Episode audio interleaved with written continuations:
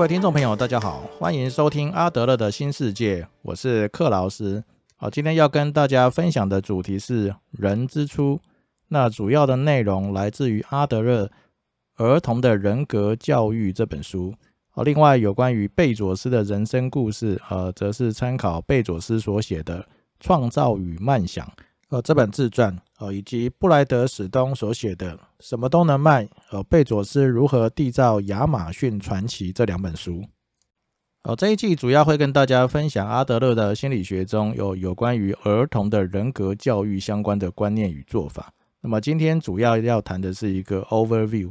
那么来了解儿童的人格为什么很重要哦？儿童的人格教育为什么很重要哦？以及对现在的自己哦，对家中的孩童的影响又是什么？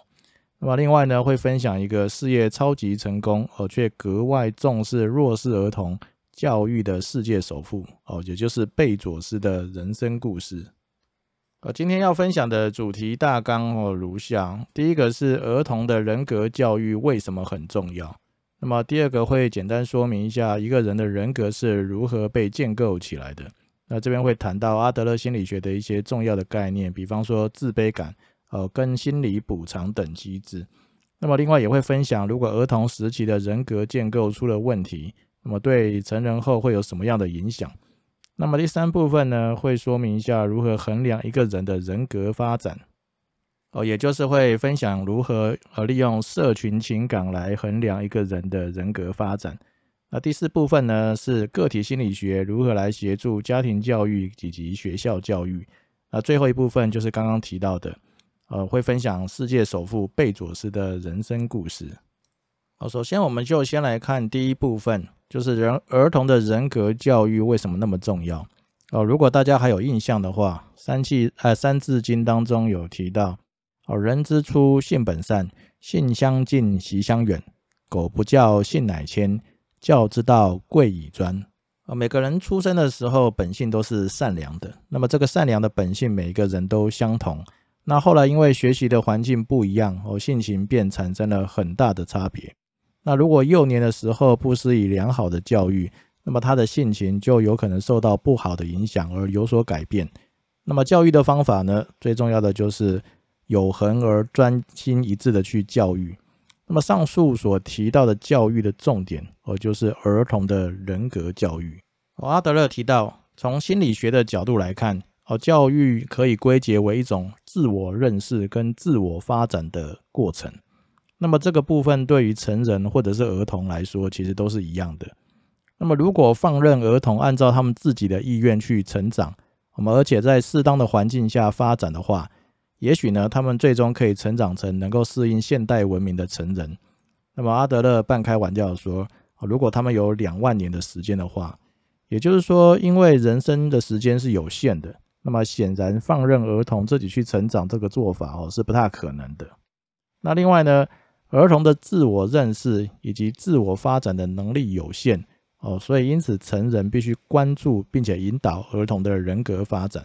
哦，另外呢，我们大半可以观察到。大部分的问题的成人可能来自于问题的儿童，哦，所以个体心理学呢就专门研究儿童的心理。那除了认为这个本身和这个领域本身很重要之外呢，那么同时我们也可以借由了解儿童的心理，哦，来认识成年人的性格以及他的行为模式。哦，再下来我们来看一下第二部分，哦，也就是一个人的人格是如何建构起来的。那么一个人的人格有其整体性及独特性。那么其实呢，这个人格的建立啊，并不是建立在一个客观的事实基础上，而是建立在一个个体对于生活事实的主观看法哦，或者是认知上面。哦，我们先反过来来说，如果一个人的人格建构是建立在客观事实的基础上的话，那么不同的两个人哦，在与外界的环境沟通有着显著有着同样的互动的时候，那么就应该产生相同的人格。那么这个很容易举出一些反例啊，比方说有双胞胎哦，即使生长在同样的家庭跟环境背景，那他们的性格有时候也会南辕北辙。那么因此呢，每个人都会根据他自己对于事物的看法哦，也就是认知来塑造自己的人格。那一个人从出生开始就会不断的追求哦，不断的发展，不断的追求完美跟优越这些心理目标。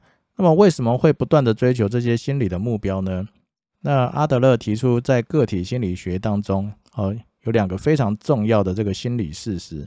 第一个就是人都会有自卑感，那么为了要消除自己的自卑感，哦，所以就会透过心理的行为的来做调整。来缓和这种自卑感，那么心理学把这种现象呢叫做心理的补偿。哦，这边就有两个非常重要的机制。哦，第一个是自卑感啊，第二个是因为自卑感，我们想要缓和它，哦，所以就会做一些心理上或行为上的调整来作为补偿。哦，由于这个自卑感跟补偿的心理机制呢，对我们的整体的人格啊跟行为会产生非常重大的影响。那么在幼年时期呢，如果这些自卑感跟补偿是健康的、正确的话，那么就对一个人的发展就会走向一个比较正向的发展。那么如果说走向一个不健康或不适当的这个呃补偿的话，那这个的整个人的人生可能就走偏了。那特别是一个人在幼年时期的时候，因为对外界的事物看法不一定是适合的，那这些补偿的选择不见得是正确的，而且呢。当下可能是适合的，可能是正确的。那事过境迁之后，哦，等到成人之后，可能面对不同的环境和不同的人，在不同的条件之下，那么当时候所建构出来的人格，而反映出来的行为，哦，那就有可能是不适当的，哦，或者是错误的，哦，那么这些不适当的、错误的看法或认知，那么就会形成所谓的心理的障碍跟问题，那么进而就会影响到他后来的人生轨迹。啊，阿德勒就以一个具体的例子来说明。哦，这是一个五十多岁的女性，那她总是没完没了的贬低比她年长的女性。那么对于这种性格，哦，这位女性回想起童年的时候，哦，她的一个姐姐得到了所有人的关注，那所以呢，她就一直有一种屈辱感跟没有价值感。阿德勒就评论说，那么可以从这个女人的童年，哦，和她现在的状况中，发现同样的心理机制。哦，因为他总是担心别人看不起他，哦，所以当他注意到别人比自己更讨人喜欢，处在更有利的地位的时候，他就心生怨恨，哦，所以就就想要贬低别人。哦，从这个案例当中就可以看到阿德勒所提到的，那么在幼年时期所形成的一些心理障碍跟问题，那么后来呢，影响到他的人生的轨迹。那么可以明显表长表达出这种呃表现出来这种补偿性格的特征，阿德勒把它分成三种类型。那第一种是生下来就很虚弱哦，或者是器官有缺陷的儿童。那么第二种类型是哦小时候受到严厉的管教，那么没有感受到父母的爱的儿童。那第三类呢，则是从小就被宠坏的小孩。这三种类型代表的儿童，呃，有三种基本不同的三种基本的处境。那么这三种处境都会使儿童产生明显的欠缺感跟自卑感，啊，并且会刺激儿童哦形成超越他自己潜力的这些动力和行为。那么也就是补偿。那么刚才提到的比较正面一点的补偿，就会激发他们的雄心壮志，哦，产生坚韧不拔的性格，或者是积极面对问题，并且设法解决问题的这种态度。那比较负面一点的。哦，就可能形成逃避的性格特征。那虽然呢，可以获得心灵短暂的心灵的安宁，但是呢，可能只是沉溺于自己幻想出来的世界哦，而不愿意面对真实的人生。接下来我们来看第三部分，哦，如何衡量一个人的人格发展？那么要如何了解哦一个人是否发展出适合的人格呢？那么阿德勒指出，啊，我们需要注意一个人所表现出来的社会情感。好的发展程度，那么社会情感就是 social feeling。那么以儿童来说，要了解儿童的社会发展程度的一个好的方法，哦，就是仔细观察他入学时候的表现。刚进校门的儿童都会经历人生最初跟最困难的考验，哦，因为学校对儿童来说是一个全新的环境，哦，因此入学的时候，儿童将表现出他们对于新的环境是否有充分的准备。哦，特别是如何与人相处，是否都准备好了？如果父母没有教育好自己的孩子如何与人相处，那么孩子在入学的时候就会感觉到孤立无援，他们有可能会被视为是古怪或孤僻的小孩，那么这反过来又会强化孩子一开始哦孤僻的倾向，那他们的成长就因此可能受到伤害哦，并且发展出呃，并且发展成问题儿童。哦，对于成年人来说，又要如何来观察他的社会情感的发展程度呢？那么就可以从阿德勒心理学另外一个重要的观点，也就是人生三大任务的发展的状况来观察。好，这三大任务分别是：第一个就是人哦与社会的关系，也就是如呃如何与人交往、与人相处，啊，或者是称之为社会关系问题。那第二个呢，是人呃如何投入和运用自己的一生，也就是如何在社会分工之中扮演什么样的角色，呃，或者是称为职业的问题。那第三个呢，是因为人分为两种性别的事实，哦所产生出来的婚姻与爱情的问题，那么又称为两性的问题。因此要了解一个成人的人格发展程度，哦，就可以从刚刚提到的人生三大任务。也就是社会关系问题、职业问题跟两性的问题的发展程度来观察。好，接下来来看第四部分哦，也就是个体心理学啊，如何协助家庭教育跟学校教育。那刚刚提到哦，由于有问题的成年人往往来自于有问题的儿童，那么因此教育这件事情就变得非常重要。那么阿德勒认为啊，关于问题儿童可不可以在学校获得进一步的改善？那么个体心理学哦，当当时是还没有定论的。那不过呢，如果儿童进入到学校的时候遭遇到失败，那么就是一个危险的信号。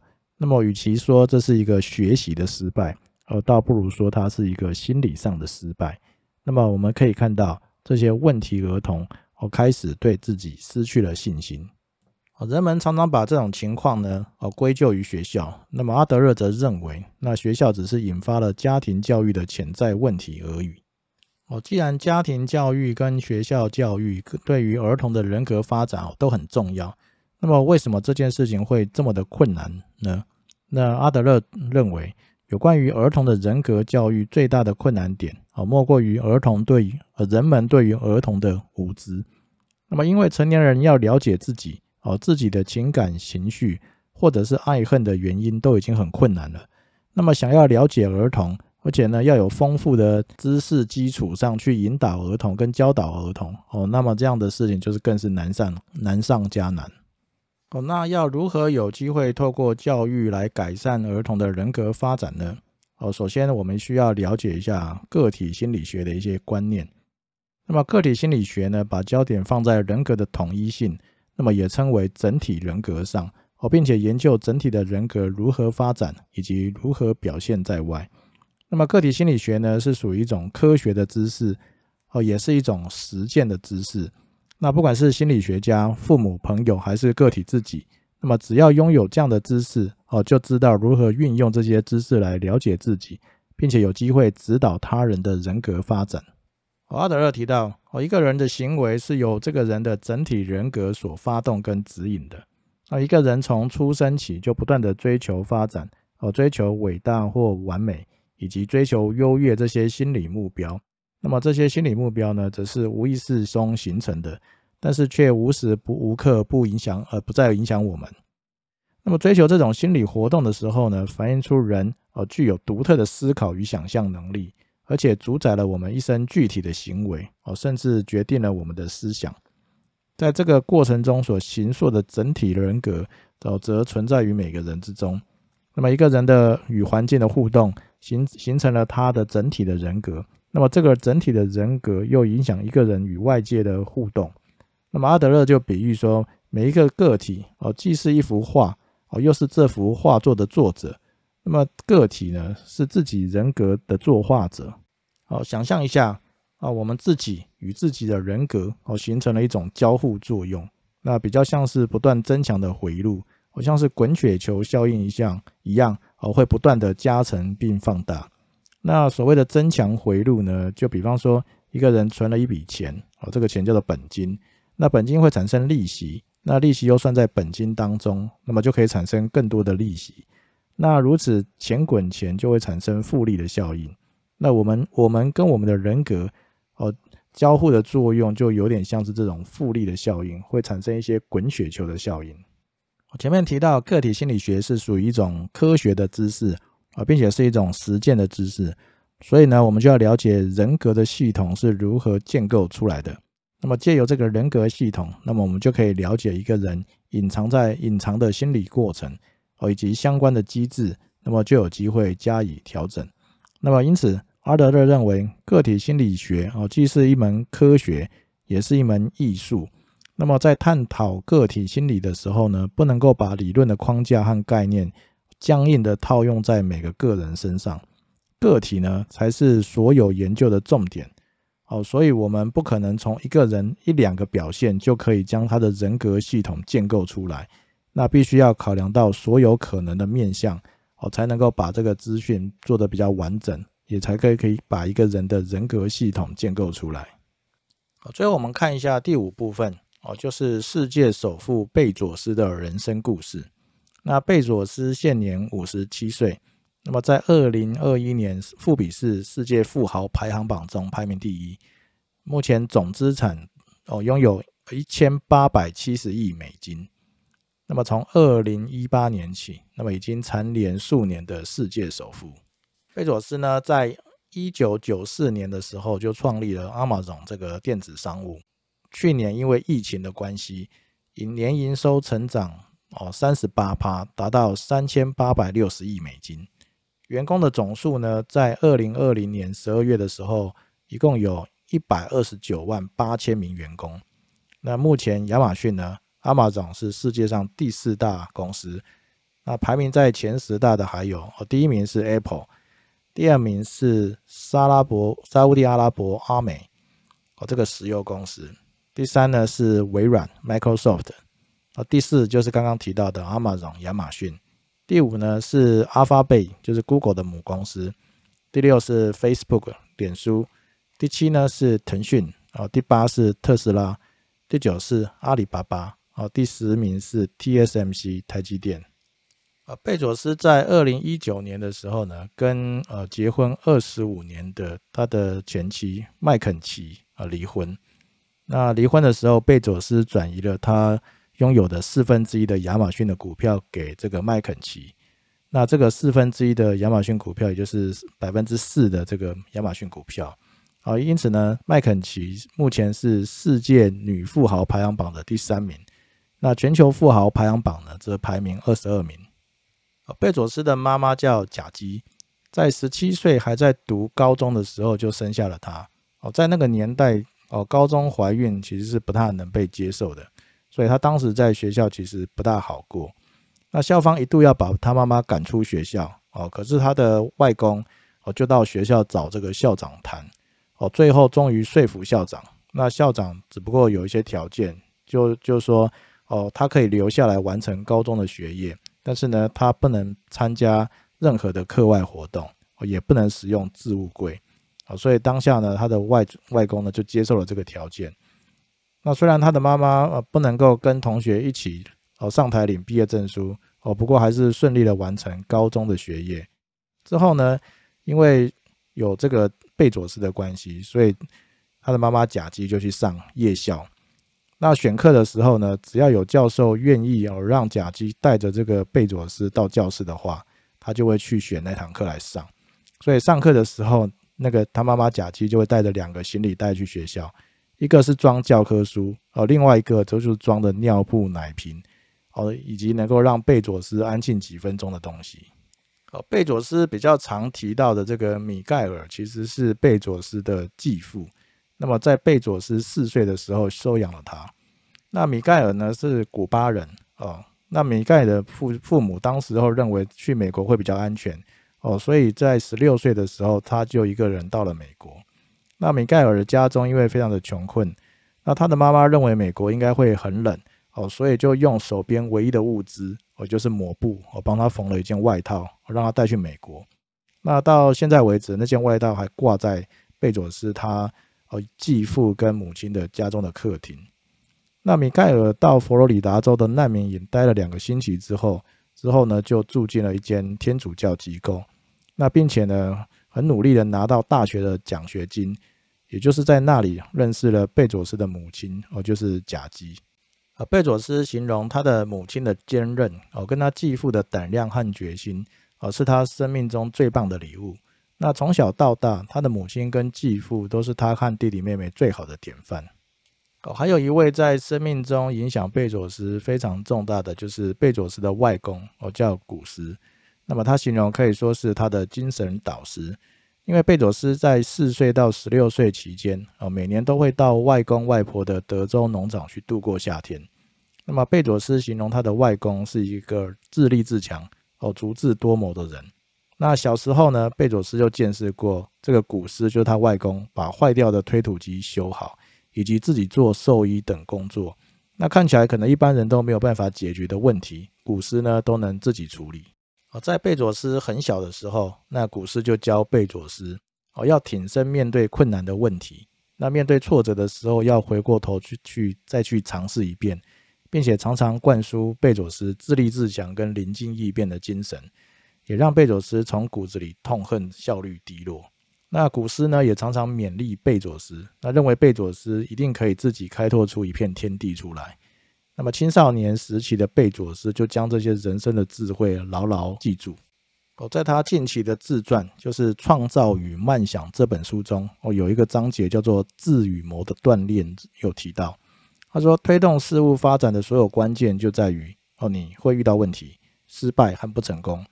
你需要回过头再尝试一遍，每次遇到挫折，你都回过头再尝试一次。那么你必须要发挥足智多谋的一面，自立自强，尝试突破思维框架，找出自己的解决之道。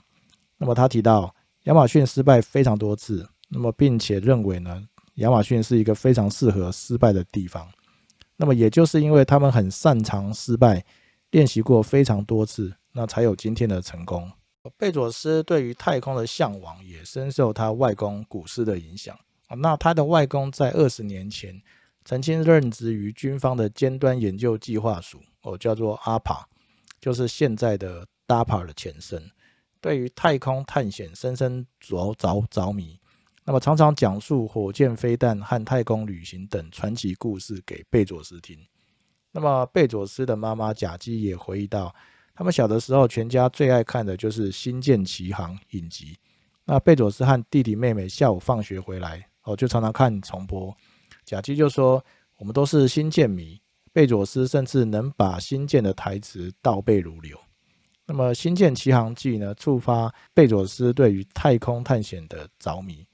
那从五岁那年开始，那在他就在家里那个老旧的黑白电视机，看着阿波罗二号登陆月球之后。就对太空非常的向往在中学时期的贝佐斯就具备了强烈的好胜心。呃，他在迈阿密的中旅高中的时候，成绩非常的优异。那高中时期的同班同学都说，他的好胜心简直强烈到令人匪夷所思的地步。啊，他曾经连续三年拿到学校的科学奖，那么有两年获得数学表现最佳奖。那并且。以无重力环境对家营的影响，获得泉州的科展大奖。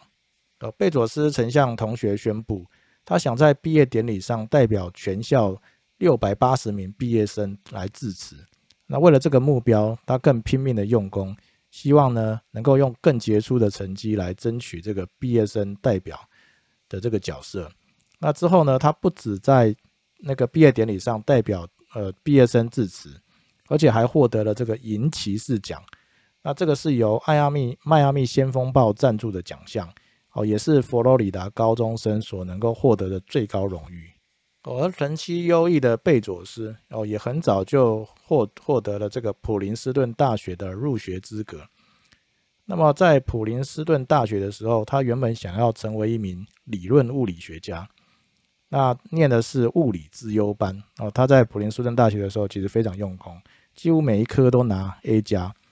那么刚开始的时候，那他念的这个资优班有一百名学生哦。等到要念到量子物理、量子力学的时候，大概只剩下三十名的学生哦。在念这个量子物理学的时候，有一次他遇到了一个非常困难的这个偏微分方程式的题目哦，他怎么解都解不开。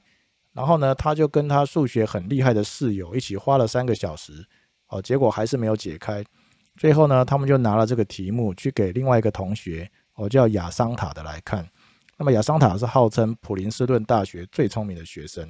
亚桑塔看到这个问题的时候，就看着这个题目，一会儿就说：“哦，鱼旋。”然后贝佐斯就很讶异说：“这什么意思？”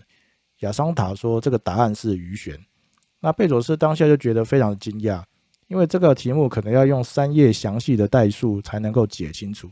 那么他的同学在脑筋就已经计算过了，所以贝佐斯就说，在那一刻开始，他意识到他永远都没有办法成为一名伟大的物理学家哦，因为在理论物理学领域里面哦，你必须要是全世界最厉害的五十个人哦，才有可能成功哦。因此没有多久，他就去转系哦，改念电机工程和计算机科学系。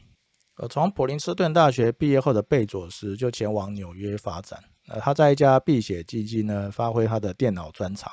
那这家公司主要是利用电脑演算法来寻找金融市场里面的价差。哦，在一九九四年，哦，几乎没有什么人听过网际网络的时候，贝佐斯就发现，这个网络或者是全球资讯网，大约以每年百分之两千三百的速度成长。那他就觉得应该要想出一些什么创业的点子。哦，那就可以利用这个网络成长的速度来发展，所以呢，他就列了一个可能透过网络贩售的商品清单啊清单，最后呢，他就挑选了哦选中这个书籍来作为最初的贩售商品。他认为，因为书籍有一项非常不同的特点，我觉得它的品相比任何商品还多。啊，全世界随时都有三百万种不同的纸本书籍。哦，再大的书店也只能放得下十五万种书哦，所以因此呢，他希望创立的这个亚马逊呢，能够把全世界的纸本书籍都放在网站上面来贩售。哦，刚创业的头几年，他自己哦还需要当人力来使用，所以呢，他必须跪在坚硬的坚硬的水泥地板上面，用用手来做这个包装书籍，然后呢。还要还要自己把书送到邮局去寄送，他还对跪在他旁边的人说：“哦，我的他的膝盖都快磨破了哦，所以他需要护膝。”亚马逊网站刚开始的创业基金主要是来自于贝佐斯的父母，那他的父母将大部分的积蓄都投入在他自己并不了解的事业上面。那贝佐斯觉得说，他并不是他的父母并不是要把赌注下在亚马逊网网站。或者是网络书店上面，而是想要投资自己的儿子。虽然贝佐斯告诉他的父母，哦，他认为大概有百分之七十的几率会赔钱，啊，不过他的父母还是投资了他。那由于大家当时对网络其实没有什么概念，所以呢，创业的初期，哦，他参加了超过五十场的这种募资的会议，才从投资人手上募得一百万美元。在过程中，呃，他最常遇到的问题就是人家问他说什么是网络。亚马逊呢，在一九九七年的五月股票上市。那贝佐斯在跟银行角力了之后呢，上市的价格每股是十八美元。那目前亚马逊的股价每股是两千两百三二十三美元，所以呢，跟一九九七年相比，哦，上涨了一百八十倍。那在创立的初期就投资亚马逊的话，其实风险是非常高的。哦，因为从一九九四年公司成立以来，到了二零零一年底，累积亏损将近三十亿美元。哦，一直到了二零零一年的第四季才开始获利。哦，所以在那个时期，哦，多数的多数的这个股市分析师都认为，这个邦诺书店或者称为巴诺书店会碾压亚马逊。所以呢，很多分析分析师就称亚马逊为亚马逊完蛋哦，或者是亚马逊炸弹。哦就认为他们是一个不定时炸弹，很有可能随时都会爆炸。邦诺书店呢，是一家成立于一八八六年的一个非常呃久的一个书书店。那它目前仍然是全美最大的零售连锁书店。那在美国有六七百家的实体书店。不过在二零一九年的时候，哦，营收是三十五亿美元。那 Amazon 呢，在二零二零年的时候，营收则达到三千八百六十亿美金。哦，因此当时的分析师哦，可以说完全看走了眼。哦，虽然亚马逊呢在开始的时候经营的非常辛呃辛苦，而且也亏损了非常多的钱啊。不过贝佐斯他很清楚，他说这个是一个固定成本的事业，那他从这个内部的指标可以看得出来，只要达到某个数量的时候，我就可以股呃抵消固定成本哦，并且开始赚钱。亚马逊除了卖书、CD、玩具等线上零售这个事业之外，那比较著名的就是 Amazon 哦，亚马逊创造了 Amazon Web Service，就是亚马逊云端服务。那这也是今天云端服务的始祖。我，今天要分享的是 Amazon 另外两个比较特别的作为。啊，第一个是叫做贝佐斯第一天基金。那这个基金成立于二零一八年，哦，一共一共投入了二十亿美元。那这里面呢，有一个叫做第一天学院基金。那这个基金成立的目的是为了不收学费的这个蒙特梭利学前班，并且将这样的学校设立在低收入的社区，那么以非盈利的方式来经营。那因为贝佐斯其实非常关心早期的教育，那他他觉得哦，这个儿童呢会有样学样。那由于他两岁开始就念蒙特梭利学校，哦，所以他说他是蒙特梭利学校的毕业生。那么在小的时候，那么老师经常向他妈妈抱怨，哦，说他做事太专注，他没有办法叫他改做其他的活动，所以老师有些时候只好把贝佐斯跟椅子一起搬走。那么在一般的学校就有可能被当成特殊的儿童来看待，那有可能就没有今天的贝佐斯了。哦，因此贝佐斯才提到，哦，他非常了解，当一名孩子学业落后，想要追上别人的发展，哦，将会变得非常非常的困难。他认为，如果孩子能够在二到四岁的时候助他们一臂之力，哦，等他们上了幼稚园或者是一年级的时候，学业成绩就不会落后太多。那如果一个人能够在二到四岁的时候有一个好的开始，就会有强大的加成效果。他认为这笔钱该花下去，那并且呢，在往后的数十年就会产生可观的回收。哦，从这点我们就可以看到，目前的世界首富哦，他对儿童教育的看法其实跟阿德勒是不谋而合。好，第二个比较特别的作为呢，就是贝佐斯的未来世代的太空计划。哦，也就是二零二零年九月的时候，哦，他成立了一家蓝源哦，就是 Blue Origin 太空公司。那么在高中的时候，贝佐斯就在思考，哦，他认为地球的资源是有限的。那如果世界经济和人口不断扩张的时候，人类呢就一定要到外太空发展。所以他请大家思考一个问题，就是人类为何要前进外太空？那他自己的答案不是人们常说的备用星球论，也就是他认为。一般人常认为说地球有一天会毁灭哦，所以人类必须要搬到其他地方去。那贝佐斯的思考呢，则是地球的能源总有耗尽的一天哦。他认为人类必须要面临一个非常基本而且长远的问题，也就是地球的能源总有一天会被耗尽。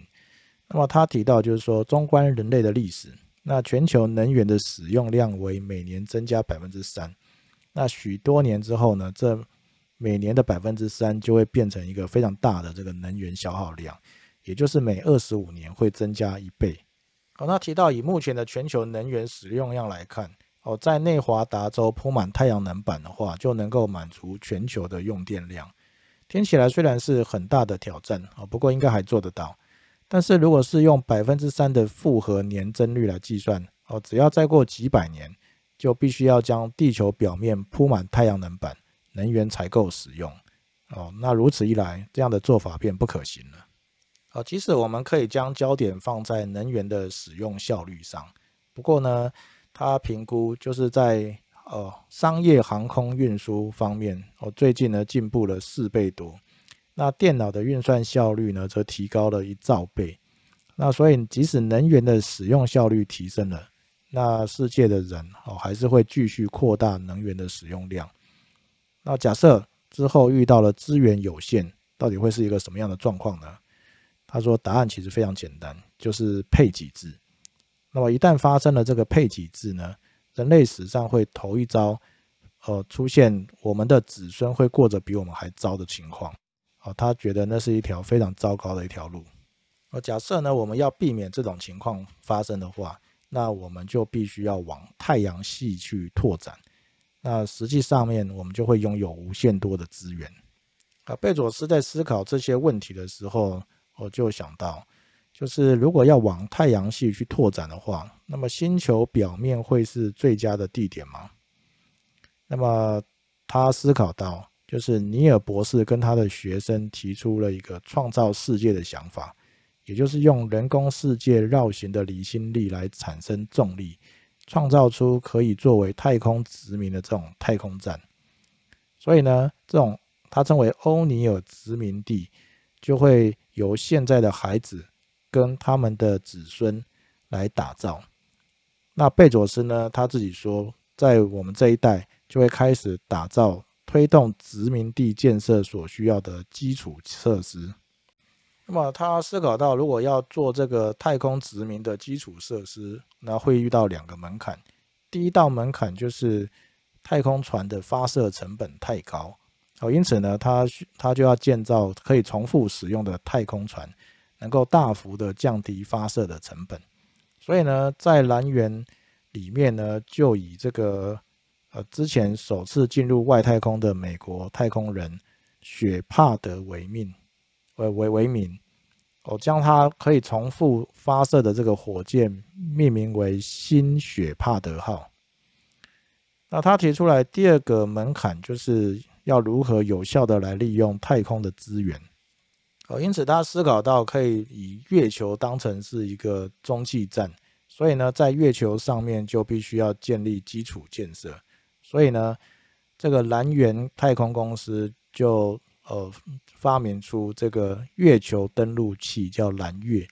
那这个蓝月可以在月球上打造基础设施。啊那么贝佐斯的想法呢，就是因为月球的重力比地球轻了六倍，所以他就可以从月球取得资源啊，并且利用非常低廉的成本，将资源送到那个建造太空殖民的太空站去。那从月球开挖一磅重的物体送到太空，那比地球开挖同样重量的物体，能源消耗量少了二十四倍。那由刚刚的这个他的想法就可以知道说这个。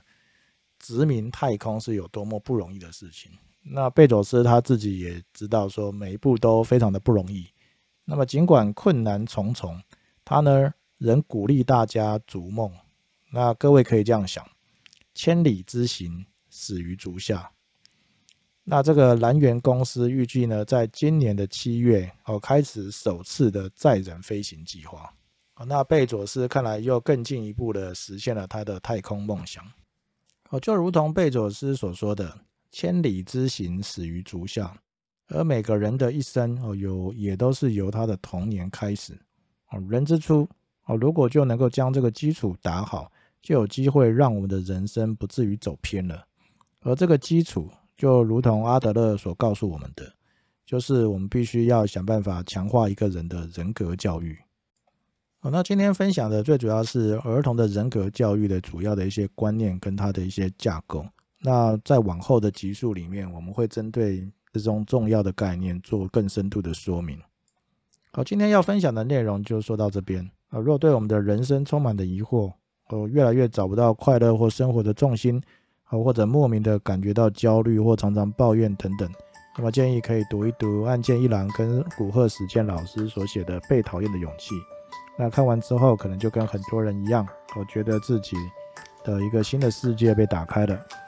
那如果想要进一步的了解阿德勒心理学的观念，呃，或阿德勒带给我们的启发与教导，这建议可以读读阿德勒这位知名心理学家的书，如《自卑与超越》《认识人性》，或者是阿德勒心理学讲义等等。另外呢，呃，看看名人的传记，那则可以让我们了解他们的人生奋斗过程。相信对我们的人生、工作与家庭，都将产生莫大的作用。谢谢大家的收听。